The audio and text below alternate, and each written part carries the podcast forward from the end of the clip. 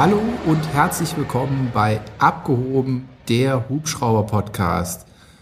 Heute wollen wir uns einmal mit dem Thema Cockpitarbeit beschäftigen. Was passiert im, am, um Cockpit während des Fluges? Ja, was haben wir da alles so? Und da ist natürlich auch wieder Andreas dabei. Grüß dich, Andreas. Hallo Tim, grüß dich. Ja, wenn wir jetzt über das Cockpit reden, was machen wir denn da alles? Über was wollen wir anfangen? Wie koordinieren wir uns da? Ja, gib mal ein Stichwort, Andreas. Das Spannende am Thema Cockpit ist, das hatte ich neulich auch schon öfter mal erklärt, wenn wir mal im Cockpit bleiben, dann ist es ja eigentlich die Cockpitarbeit zwischen uns als Piloten oder also du in dem Fall, weil du ja immer zu zweit fliegst mit deinem Co-Piloten sozusagen und bei mir ist es dann meistens der Hems, der neben mir sitzt, ja.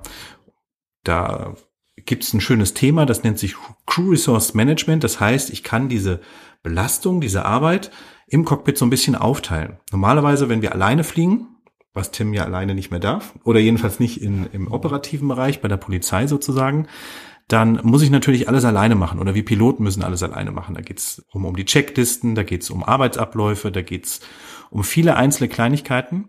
Und jetzt haben wir aber das Glück, wir haben einen Piloten mit dabei oder jemanden, der uns unterstützen kann. Und das geht dann auf in diesem Crew Resource Management oder Multi-Crew Coordination, MCC sozusagen.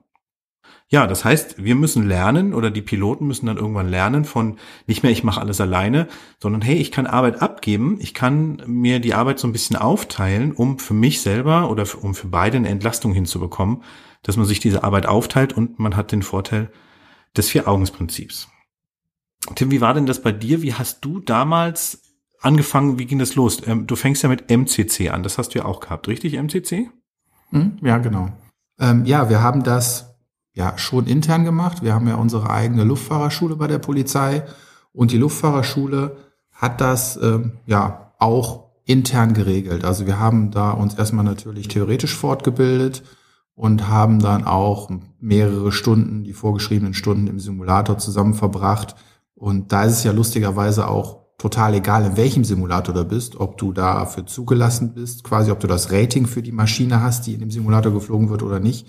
Hm. Da ist ja wirklich die reine Zielsetzung darauf, wie arbeitet die Crew denn zusammen im Cockpit? Wie arbeiten die zwei Piloten zusammen? Wie arbeiten Notverfahren ab? Wie funktioniert das da vorne drin? Wir haben das damals im, in einem FMPT2 gemacht, also in einem Verfahrenstrainer. Da bewegt sich nichts, das ist einfach nur ein Cockpit. Da musste ich 20 Stunden für VFA fliegen, aber ich muss das jetzt nochmal erweitern um 5 Stunden für IA. Ist das bei euch so ähnlich? Habt ihr das auch daran angelegt, diese zivile Fliegerei? Ja, ja, wir haben auch 20 Stunden gemacht. 10 Pick, 10 Co. Mhm. Das mit IFA, das wusste ich jetzt noch gar nicht, habe ich ja noch nicht, mache ich ja erst diesen Sommer. Ja, also das haben wir auch als grundlegendes Basispaket gemacht. Genau. So, dann hat man nämlich diesen MCC-Kurs. Das ist so eine Voraussetzung praktisch, dass man im Multi-Pilot-Cockpit fliegen kann, also nicht mehr Single-Pilot, sondern Multi-Pilot-Cockpit. Und dann ist es ganz wichtig, und das kriegen wir, egal ob wir MCC haben, trotzdem verpasst, das ist das Thema Crew Resource Management. Das ist also praktisch ein sich, ja, wiederkehrender Kurs sozusagen, der immer alle ein bis zwei Jahre stattfindet, je nachdem, welchen Kursteil man dann belegt, jedenfalls bei uns. Und da geht es eben drum um diese Arbeitsaufteilung. Wie kann ich denn eine Arbeitsaufteilung machen? Und vor allen Dingen auch, dass man eine flache Hierarchie hat. Dass man nicht sagt, hier, ich bin der Kapitän und du machst alles, was ich dir sage. Und wenn ich dir sage, halt die Klappe, dann ähm, sei ruhig, ja. Das auf keinen Fall, weil dann funktioniert ja dieses ganze Crew Resource Management eben nicht mehr. In dem Moment, wo sich jetzt nicht gleich beide sozusagen, auch wenn einer trotzdem weiterhin den Hut auf hat als Kapitän, aber auch wenn äh, so, dass beide gleichberechtigt sind im Sinne von, wie soll ich es erklären? Jeder darf dem anderen mal sagen, pass mal auf, du machst da gerade einen Fehler, ja, ohne dass es dem anderen krumm nimmt sozusagen. Einfach um den anderen so ein bisschen mit zu überwachen, Vier-Augen-Prinzip. Und das ist ganz schwierig. Da gibt's ganz tolle Videos im Internet, wie das nämlich schief geht im Cockpit, indem sich einer nicht traut, was zu sagen oder sagt dem Kapitän was und der reagiert aber überhaupt nicht drauf, weil er sein Ding durchzieht und so geht Crew Resource Management dann leider dann auch mal schief, ja. Deswegen ist das eigentlich ein sehr, sehr wichtiges Thema. Wie macht? Ja, absolut. Ne? Da ist die Ressource halt überhaupt nicht genutzt worden.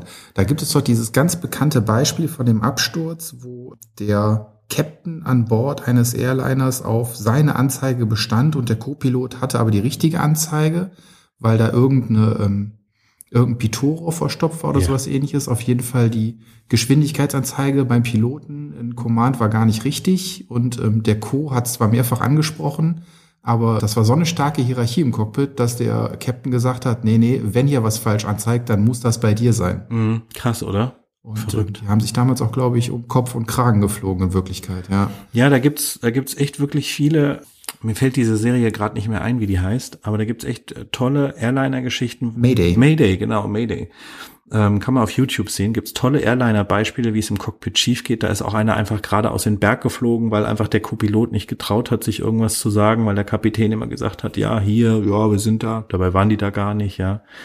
All solche Geschichten. Also es ist wirklich ein spannendes Thema und das ist aber auch super wichtig, weil das Problem an der Geschichte ist, wenn wir jetzt zwei Persönlichkeiten im Cockpit haben, Piloten sind ja manchmal so ein bisschen Alpha-Tierchen, dann haben wir das Problem, dass die zwei sich vielleicht nicht verstehen. Und dann ist es ganz wichtig, dass dieses CRM funktioniert, dass man professionell miteinander arbeitet, auch wenn man sich vielleicht beruflich gut versteht, privat nicht befreundet ist oder so. Aber dass es da keine Konflikte gibt. Das gibt's ja immer mal, ne? dass einfach sich zwei nicht Mhm. riechen können, aber wir sind jetzt auch als Firma nicht so groß und andere Firmen auch nicht, die sagen können, okay, mit wem würdest du immer gerne zusammenfliegen? Das ist dann ganz wichtig, dass da professionell gearbeitet wird. Und wenn das mal nicht der Fall ist und man sich nicht einer Meinung ist, dann muss man halt immer sagen, okay, wie steht's bei uns im Handbuch drin? Und dann klären wir das nach dem Flug. Aber eben nicht im Flug. Ne? Hm. Ja, da sind wir auch wieder bei Checklistenarbeit, ne? So Checklisten erleichtern sowas immer, erleichtern sowas immer. Und es gibt ja da auch nicht nur Checklisten für den Hubschrauber, wie er zu fliegen ist, sondern eben auch genau für solche Situationen, wie, sie, wie man untereinander zu arbeiten hat. Mhm. Was würdest du machen, nur mal so ganz aus Interesse gefragt, was würdest du machen, wenn du sagst, keine Ahnung, also springen wir mal zum Thema Pilot Flying, Pilot Non-Flying. Also für die, die uns zwar schon etwas zuhören, aber nicht so im Pilotenbereich unterwegs sind. Pilot Flying ist praktisch der, der den Hubschrauber fliegt und der Pilot Non-Flying ist der, der, ihn, der das Ganze überwacht von der anderen Seite aus. Das ist unabhängig davon, wer der Kapitän ist. Ja, es kann also der Kapitän auch der Pilot Non-Flying sein. Was würdest denn du machen, Tim, wenn du einfach sagst, als Pilot Flying, pass mal auf, wir fangen jetzt an, die Checkliste abzuarbeiten, obwohl das viel früher ist, als ihr das normalerweise macht. Und dein Gegenüber würde sagen, nee, machen wir nicht. Wir machen das so. Hattest du so eine Situation schon mal?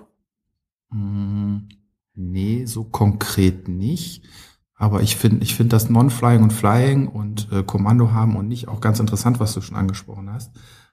Aber ich glaube, jetzt mal konkret auf dein Beispiel, nachdem du gefragt hast, nochmal schnell zurückzukommen, durch unser gutes Crew Resource Management und durch unser gutes, äh, Multi, unsere gute MCC-Arbeit, unsere Multi-Crew Coordination, würde das auch so, glaube ich, nie jemand sagen, Mhm. sondern mh, da f- ist halt diese vier Seiten einer Nachricht. Ne? Ich glaube, der würde dann eher sagen, findest du es nicht auch besser, wenn wir das erst dann und dann machen, weil es dann in den Ablauf besser passt? Oh. Also man gibt dann ja auch meistens schon eine Begründung mit. Ne? Also ich glaube, dieses klassische so, nee, jetzt nicht, ohne weiter was zu sagen, das würde bei uns auch, glaube ich, gar nicht mehr passieren. Also das wäre natürlich toll, wenn der dann natürlich nicht sagt, nee, sondern einfach gleich sagt, oh, du wollen wir nicht lieber so oder so, dann bietet er dir ja gleich schon mal eine optionale Lösung mit an. Das wäre toll.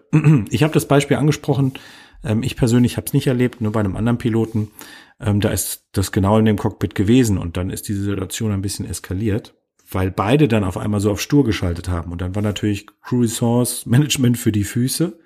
Und das ist dann immer schade, ja. Aber wie du schon richtig sagst, wenn man das richtig professionell durchführt, dann dürfte das eigentlich gar nicht aufkommen, eigentlich. Ja, und da ist halt diese geschlossene Kommunikation, ne, diese so, nein, jetzt nicht, die ist halt, die hat sofort Konfliktpotenzial. Mhm. Und wie du sagst, äh, Piloten sind immer Alpha-Tierchen.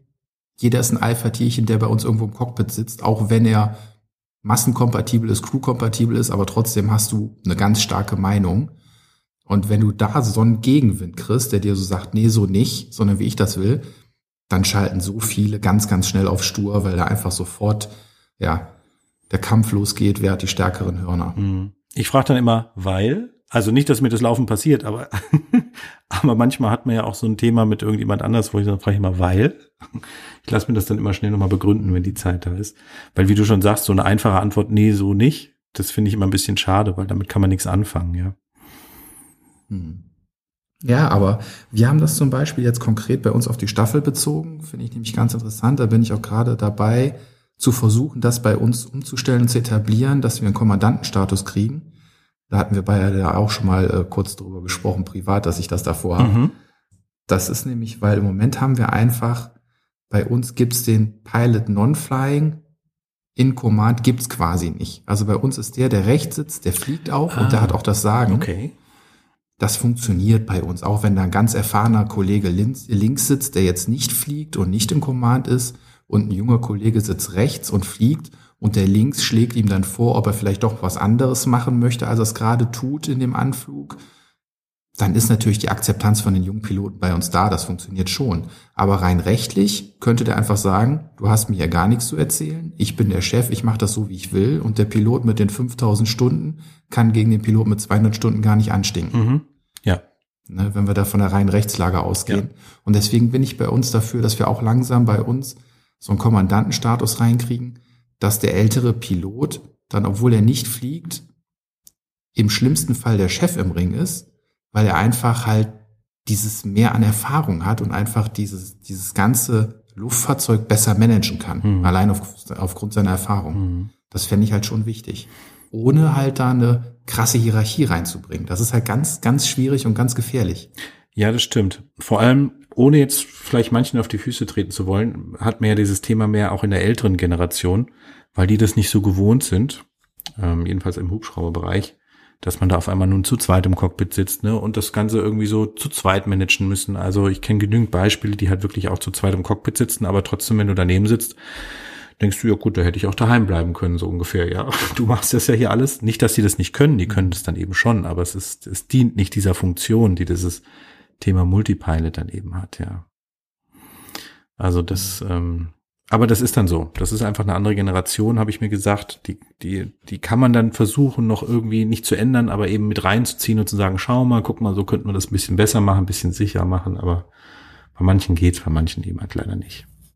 Ich finde es immer ganz schön, wenn man unter diesem Gesichtspunkt, du gibst erstmal dieses Thema Crew Resource Management rein und lässt die Leute nach so einem Tag Training mal den Film Sully gucken oder generell sich nochmal irgendwie im Internet bei YouTube diesen ganzen Funkverkehr, der damals der, wie hieß er noch, Sullivan, mhm. ne?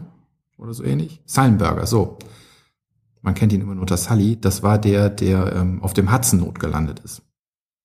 Und wenn man sich da mal diesen Funkverkehr anhört, wie der agiert hat, das ist wirklich wie aus dem Lehrbuch. Also der war so der perfekte Kapitän, wie er das Ding dann da runtergekriegt hat und noch so gut runtergekriegt hat, dass es noch nicht mal einen Verletzten gab. Mhm aber alleine seine Vorgehensweise, er hat Entscheidungen getroffen, hat dann nochmal nachgefragt, hat jemand eine andere Idee, gibt es noch irgendwelche anderen Optionen? Also er hat wirklich so geführt und hat dann aber nochmal von außen alles reingeholt und hat jede Ressource, die er anzapfen konnte, angezapft und jeder konnte mitreden, aber er war trotzdem der Chef und jeder hat es akzeptiert. Mhm. Das ist wirklich beeindruckend, wenn man das nochmal unter de, hinter dem äh, Hintergrund sieht.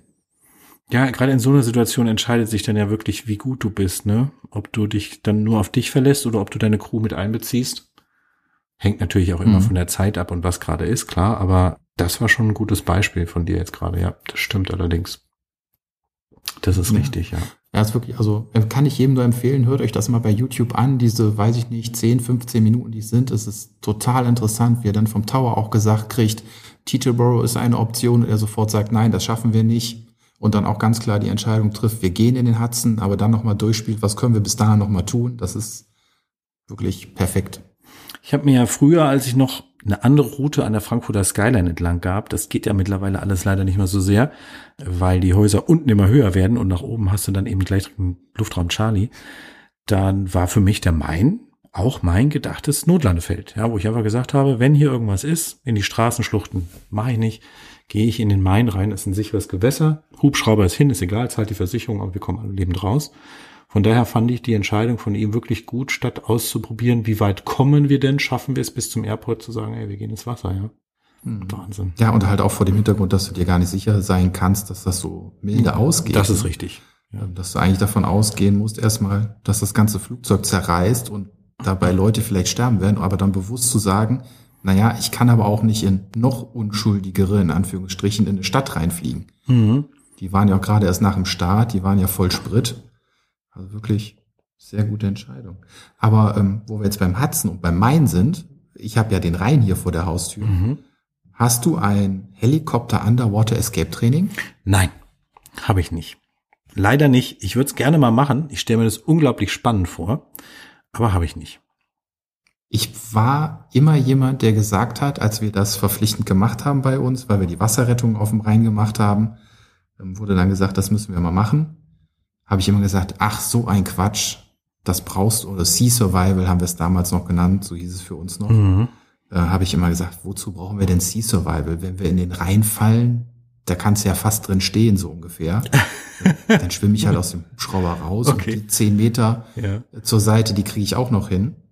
Nachdem ich dann nach einem Tag Sea Survival Helikopter Underwater Escape Training kam, war ich mir komplett bewusst, dass ohne dieses Training würde ich auf jeden Fall ertrinken im Hubschrauber, wenn er hm. Wasser hat.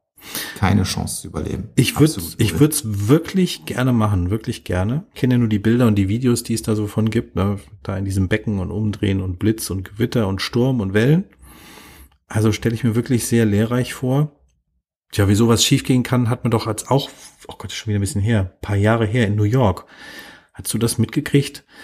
Da ist auch, das war mal ein Riesentrend, dass du während den Rundflügen deine Füße aus dem Fenster hältst, also praktisch aus der geöffneten Tür mhm. und dann so tolle Fotos machst. Und mhm, dazu ja. wurden die extra nochmal festgeschnallt, die Passagiere, mit einem extra, ja, wie so ein Klettergurt.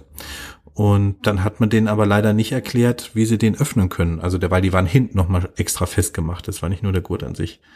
Und dann ist äh, bei dem Triebwerk das so gewesen, ich glaube, da hatte sich irgendein, ich glaube, irgendein von der Kamera, irgendein Riemen unten an dem Gasgriff, mhm. der war da am Boden verwickelt. Der, der Fotograf nimmt das, glaube ich, auf, zieht damit die Turbine aus, die Auto rotiert ins Wasser und ja, nur der Pilot kam raus, aber die Passagiere eben nicht, weil die eben fest hinten angeschnallt waren mit diesen extra Klettergurten drin.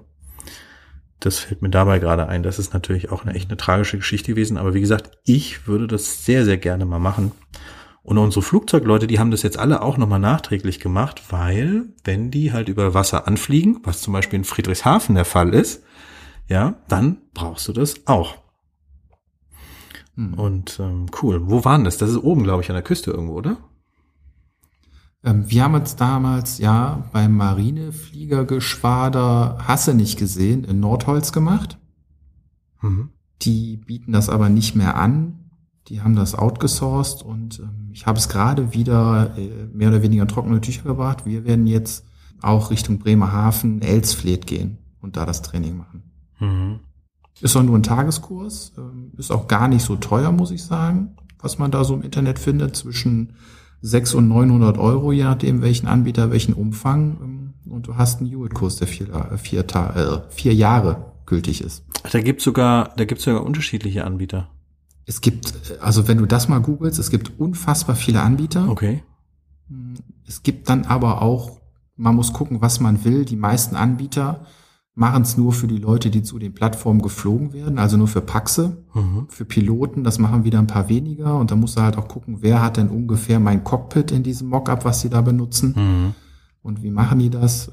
Da gibt's große Unterschiede, aber du hast boah, bestimmt 50 Anbieter zwischen Amsterdam und irgendwo Polen. Ach krass, das hätte ich jetzt nicht gedacht. Aber spielt denn das Cockpit dann so eine große Rolle da? Jein, das Cockpit an sich nicht, aber die, die Abwurfmechanismen. Die meisten machen es ja. nur durch irgendwelche Fenster, die du rausdrücken kannst. Aber bei uns war es mir wichtig, wir haben so ein Jettison, also so ein Türabwurfsystem, mhm. dass das dann da auch mit drin verbaut ist, dass man halt auch diese Handgriffe nachvollziehen kann und die Tür auch wirklich abwerfen hm, kann. Das ist richtig, das stimmt, ja. Tja, siehst du mal interessant. Mache ich mich gerne mal schlau, schlage ich meinem Chef nochmal vor. Der hört hier nicht zu. Der, den trifft das also völlig unvorbereitet sozusagen. Aber tolle Sache. Ja, selber schuld. Wenn er Podcast hören würde, würde Ja, genau. Dann könnte er es jetzt schon buchen. ja. Siehst du mal.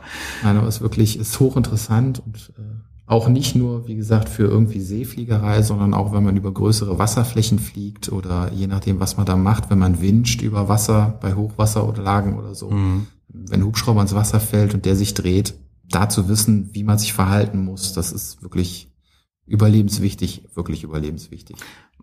Machst du irgendeinen speziellen Kurs für Firefighting eigentlich? Also jetzt nicht für, dass du es generell fliegen darfst, Außenlast trainieren und so weiter, sondern gibt es da nochmal irgendwas Spezielles für?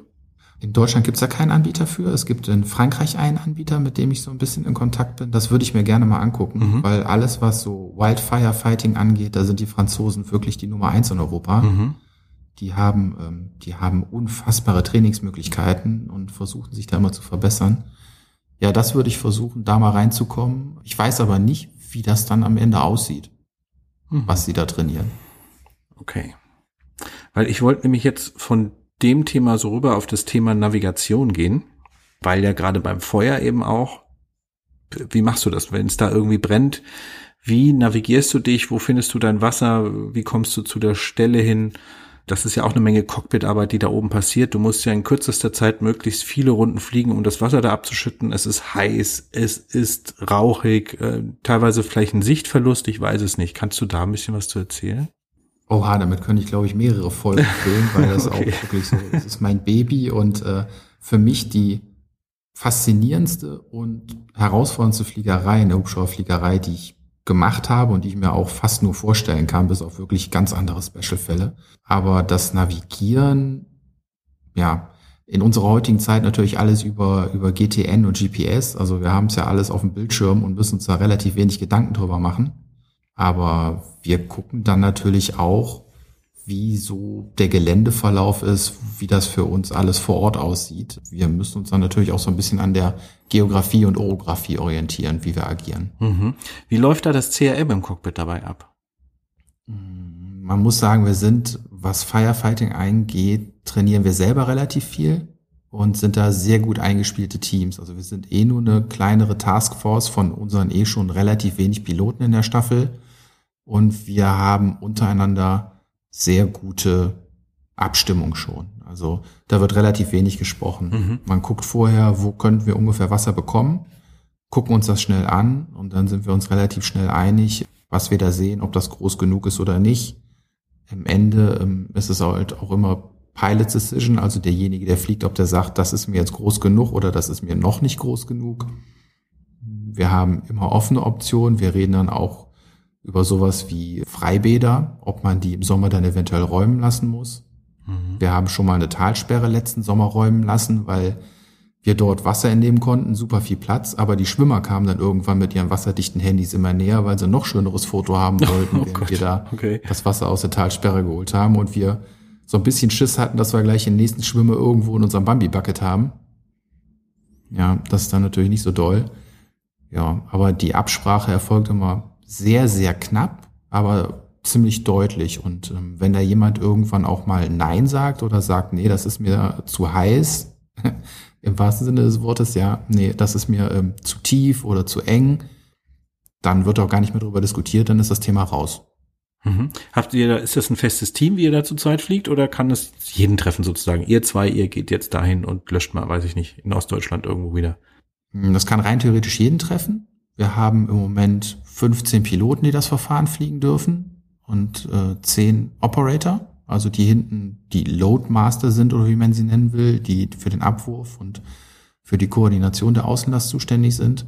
Und wie gesagt, diese 15 Piloten, die immer wieder frei untereinander gemischt werden, aber wir achten halt durch unsere Trainings darauf, dass wir alle immer den gleichen Stand haben und alle die gleiche Sprache sprechen.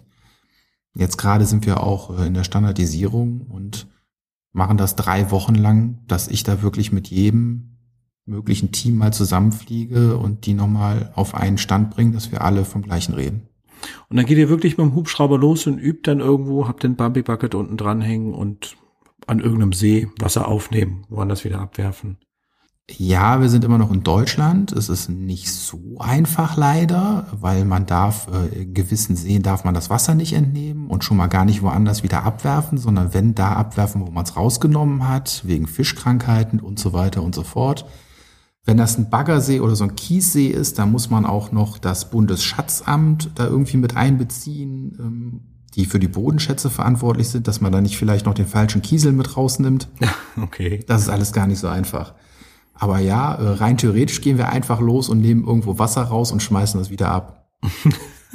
das, also, das wird immer komplizierter, meine Herren. Siehst du, das wusste ich auch noch nicht, dass das dann, du darfst nicht das eine Wasser in das andere wieder kippen. Meine Herren. Gut, das heißt, ihr zieht los, ihr seid ein Team, du hast gesagt, du hast den Operator hinten drin.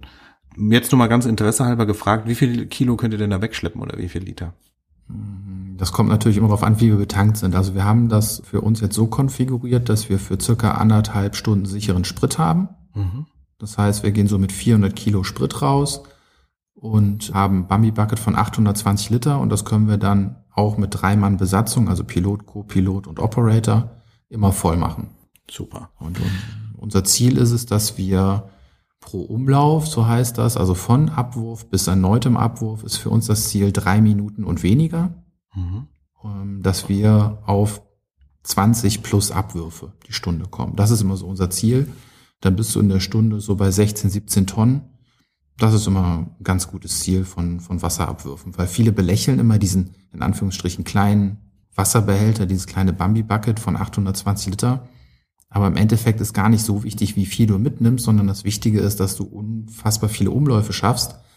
Dadurch generierst du dann halt die Masse. Mhm. Jetzt hast du es vorhin schon mal schön angesprochen. Ihr orientiert euch dann beim Feuerlöschen übers GPS. Ihr habt dann wahrscheinlich eure Punkte einprogrammiert, wo ihr das Wasser holen könnt. Wo der Brand ist, das sieht man ja wahrscheinlich von weiter weg schon. Jetzt wollte ich noch mal so zu den zur Basis dieser Navigation so ein bisschen zurückkehren. Das heißt, ich meine, auch im Auto benutzen wir alle Navigationssysteme, aber in der Luftfahrt ist es einfach so, wenn ich dem GPS sage, ich möchte zu diesem Punkt hin, dann zieht er mir eine gerade, einen geraden Strich durch die Landschaft und dann komme ich da auch relativ schnell eben wieder an. Ich muss natürlich gucken, welche Lufträume sind im Weg und ähm, habe ich irgendwelche Funkfeuer auf dem Weg, die ich benutzen kann oder möchte sozusagen. Muss ich durch irgendwelche Sperrgebiete, äh, muss ich durch um Sperrgebiete drumherum oder irgendwo anders durch. Und ähm, so fängt man aber in der Flugschule, sage ich jetzt mal, nicht an zu navigieren, weil man muss es auch ohne das GPS schaffen. Das ist auch Teil der Prüfung. So, das heißt, wie können wir uns im Cockpit orientieren, wenn wir kein GPS haben? Wir müssen uns nach anderen geografischen Gegebenheiten richten. Ja, wir haben Flüsse, wir haben Berge, wir haben Täler, wir haben Städte und all das haben wir auf einer Karte drauf, die wir mit dabei haben. Ach so, habt ihr eigentlich eine Alkeo-Karte dabei, Tim? Ja, selbstverständlich. Ist ja vorgeschrieben. Ja, hätte sein können, dass ihr euer GPS ja, also wir haben sie wohl sowohl primäres Rettungsmittel, ja? Ähm, wir benutzen das als primär. Wir haben auch ähm, die Archeo-Karte hinterlegt, nochmal extra digital. Wir haben sie aber auch äh, haptisch dabei, also in physischer Form. Hm, okay. Also wir haben, wir haben zwar auch ein GPS mit drin, aber wir haben das nicht so geupdatet, dass wir das als primär, primär ähm, na, Navigationsmittel nutzen könnten. Wir haben immer die ICAO-Karte. Die ist mir ehrlich gesagt sogar ein bisschen lieber. Also selbst wenn ich das GPS mitlaufen habe, habe ich immer die mhm. ICAO-Karte. Die ICAO-Karte ist praktisch, ja, ist eine Luftfahrerkarte. Acht Stück gibt's davon in Deutschland. Damit ist Deutschland aufgeteilt. Und da ist alles drauf, so wie wenn ich es aus ungefähr 5000 Fuß mir angucken würde, so aus der Höhe. Das heißt, wenn ich sehr tief fliege, nur in 500 Fuß oder in 1000 Fuß, dann kriege ich natürlich ein Thema mit dieser Karte, weil die Karte ist nicht dafür gedacht, so tief zu fliegen, sondern man muss, um die Gegebenheiten sehen zu können, einfach ein bisschen höher fliegen, um sagen zu können, ah, warte mal, das ist der Mast, das ist der Berg, das ist irgendwie die Stadt und ähm, so orientiert man sich dann bei hoffentlich schönem Wetter, weil auch bei schwierigem, äh, bei schlechtem Wetter ist das Ganze natürlich dann wieder schwieriger. Und damit man da nicht so ganz rauskommt, mache ich das im Rettungshubschrauber genauso. Ich nehme mir die Karte und versuche mit der Karte zu fliegen eben einfach, ja, um einfach nicht von diesem GPS so abhängig zu sein, wenn es mal irgendwann ausfallen würde oder irgendwas anderes ist oder schlechtes Wetter, dass ich immer noch mal gewohnt bin, mit dieser Karte zu arbeiten, weil ich merke, wenn ich das länger nicht mache, dann fumm, warte mal, Moment, wie war das nochmal? Ja, so irgendwie so, da muss man erstmal wieder reinkommen, um diese Kleinigkeiten zu erkennen. Ja, absolut. Mache ich aber auch. Also wenn ich dann irgendwo mal eine längere Strecke fliege, wenn wir irgendwo eine Verlegung haben oder so, dann habe ich meistens auch die ICAO-Karte auf dem Knie und vollziehe das dann auch noch so ein bisschen mit, wo wir gleich rauskommen müssten, wo wir vorbeikommen müssten. Ähm, ja, um einfach auch selber die Übersicht zu behalten.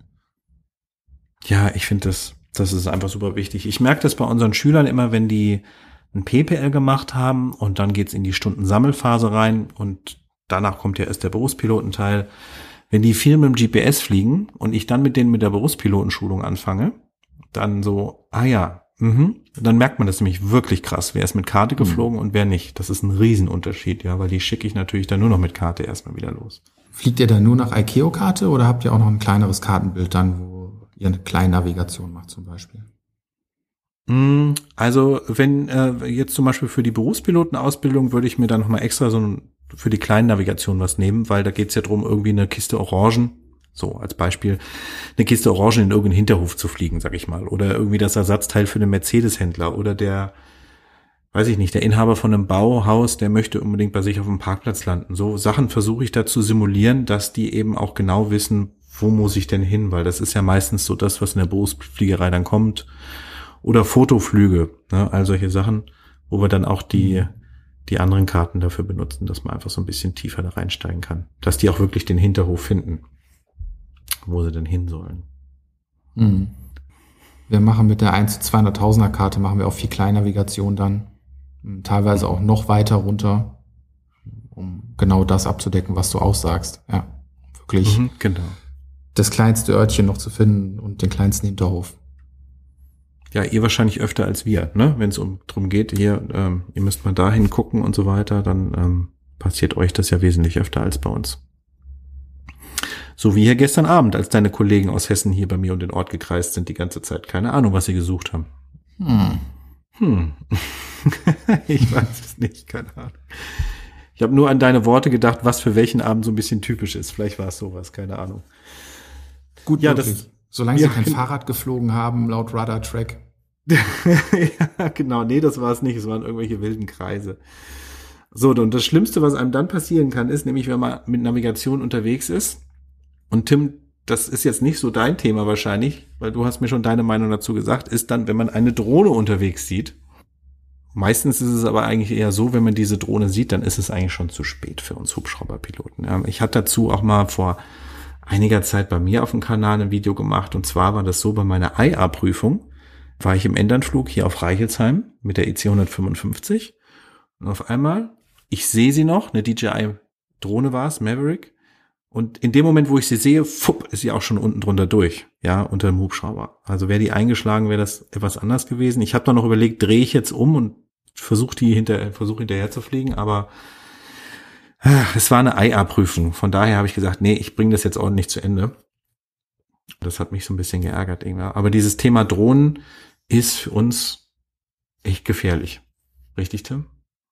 Unfassbar gefährlich. Also, ja, wie du sagst, ich bin was mich als Pilot angeht, ein absoluter Drohnenhasser, kann man schon sagen, weil ich einfach wirklich Angst davor habe, dass das genau passiert, was du angesprochen hast. Wenn ich so ein Ding einfach irgendwo durch die Scheibe krieg oder in den Heckrotor, das sind so unnötige Sachen und ich liebe auch diese tollen Urlaubsbilder und diese wunderschönen Luftbilder, die man mit Drohnen machen kann.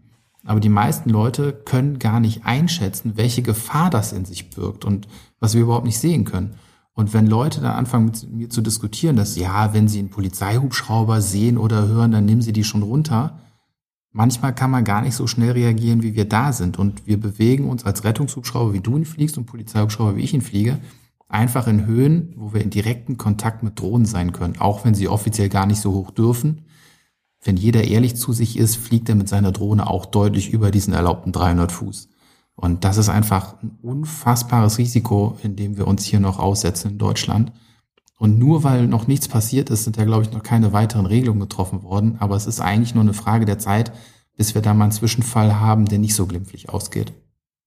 Gebe ich dir absolut recht, Tim. Also ähm, ich bin jetzt kein Drohnenhasser, weil ich fliege ja auch selber. Aber ich muss einfach sagen, es gibt einfach zu viele, die immer noch denken, dass der Luftraum ihnen gehört, wenn sie mit einer Drohne unterwegs sind. Und das Dumme daran ist, wir müssen uns den Luftraum irgendwie teilen und zwar so, dass wir beide am Leben bleiben und den kürzeren ziehen wir leider mit dem Hubschrauber, wenn die Drohne da einschlägt. Ich habe spannenderweise mich mal vor ein paar Tagen, ich glaube vor einer Woche war das. Ich folge jemanden, der ganz, ganz viel mit Drohnen zu tun hat. Ich finde das richtig gut, was der so erzählt, ja. Und ich finde es auch wichtig, dass die EASA da jetzt so ein bisschen die Zügel angezogen hat die letzten Jahre, um so ein bisschen Kraut und Rüben wenigstens schon mal rauszukriegen. Aber das wird noch lange dauern, bis es wirklich ordentlich läuft. Und dann hatte der mal was zum Thema geschrieben, ob denn jemand schon mal mit so einem Hubschrauber eine Begegnung mit der Drohne hatte. Und dann hat da einer was drunter geschrieben, ja, der ist, der hat seine Drohne, ich weiß nicht, ob der das professionell macht oder nicht, aber irgendwie haben die wohl Aufnahmen gemacht von irgendeinem Industriepark und der Industriepark war 100 Dezibel laut an der Stelle, an der sie waren. 100 Dezibel. Und eine Drohne muss ja einem Hubschrauber ausweichen. Da frage ich mich dann eben auch schon bei der Lautstärke, wie will ich denn hören, ob da ein Hubschrauber kommt? wenn die Drohne das nicht selbst erkennen kann, ja. Na gut, ich habe dann mal, der hat dann eben geschrieben, ja, und da war ein ADAC-Hubschrauber und der flog tiefer als die 150 Meter und das machen die eigentlich nur zum Spaß, diese blöden Piloten, sage ich jetzt mal so ungefähr, hat das gesagt. Und dann habe ich einfach mal zurückgeschrieben, dass ich das ein bisschen schwierig finde, wenn man so eine Aussage macht, ja, ohne zu wissen, warum ein Rettungshubschrauber jetzt so tief fliegt und dann denen direkt Spaß zu unterstellen, weil es gibt ja ganz viele Situationen, übrigens auch bei schönem Wetter, warum wir mal tiefer fliegen müssen, sei es ein Anflug, ein Abflug, ein abgebrochener Anflug oder, oder, oder, es gibt so viele Beispiele und daraufhin kam eine noch wütendere Antwort. das wollte er gar nicht hören. Ich habe dann das Gespräch eingestellt, weil ich mir gedacht habe, das, was ein Quatsch, wie können sich denn Leute so drauf verbohren? Ich finde, das ist so wichtig, dieses Miteinander und wenn man mal jetzt ehrlich ist und wie du es eben gesagt hast, ne, wenn man eben mal über diese Höhe hinausgeht, über die man mit einer Drohne fliegen darf, was ja auch übrigens genehmigungstechnisch möglich ist, wenn man sich das beantragt, es ist aber das größere Risiko für die Hubschrauberpiloten, weil wir, wenn wir mit 200, 300 Sachen unterwegs sind, wir sehen diese Drohne nicht. Wir haben keine Chance, da auszuweichen. Die ist so klein und wir gucken ja von oben auf die Erde runter. Das heißt, diese Drohne, die sowieso meistens grau oder schwarz ist, verschwindet völlig irgendwie im Umkreis. Deswegen habe ich die auch, ich würde sagen, einen Augenblick vorm Einschlag sozusagen habe ich die erst gesehen. Sie ist ja zum Glück nicht eingeschlagen, aber man hätte keine Chance. Und es gab so einen Fall, frag mich aber jetzt nicht in welchem Land, den habe ich mal gelesen vor einiger Zeit. Da ist so ein Ding in den, in den Hubschrauber eingeschlagen im Ausland. Den haben sie auch gekriegt und die haben ähm, sieben Hubschrauber dann stillgelegt. Die waren gerade bei der Waldbekämpfung, Waldbrandbekämpfung. Die haben sie alle landen lassen, weil sie nicht wussten, wo ist der Typ und fliegt noch eine rum. Und den haben sie dann auch echt verknackt, weil ähm, es ist einfach zu gefährlich. Und mich wundert es eh, dass so wenig passiert. Ja, absolut.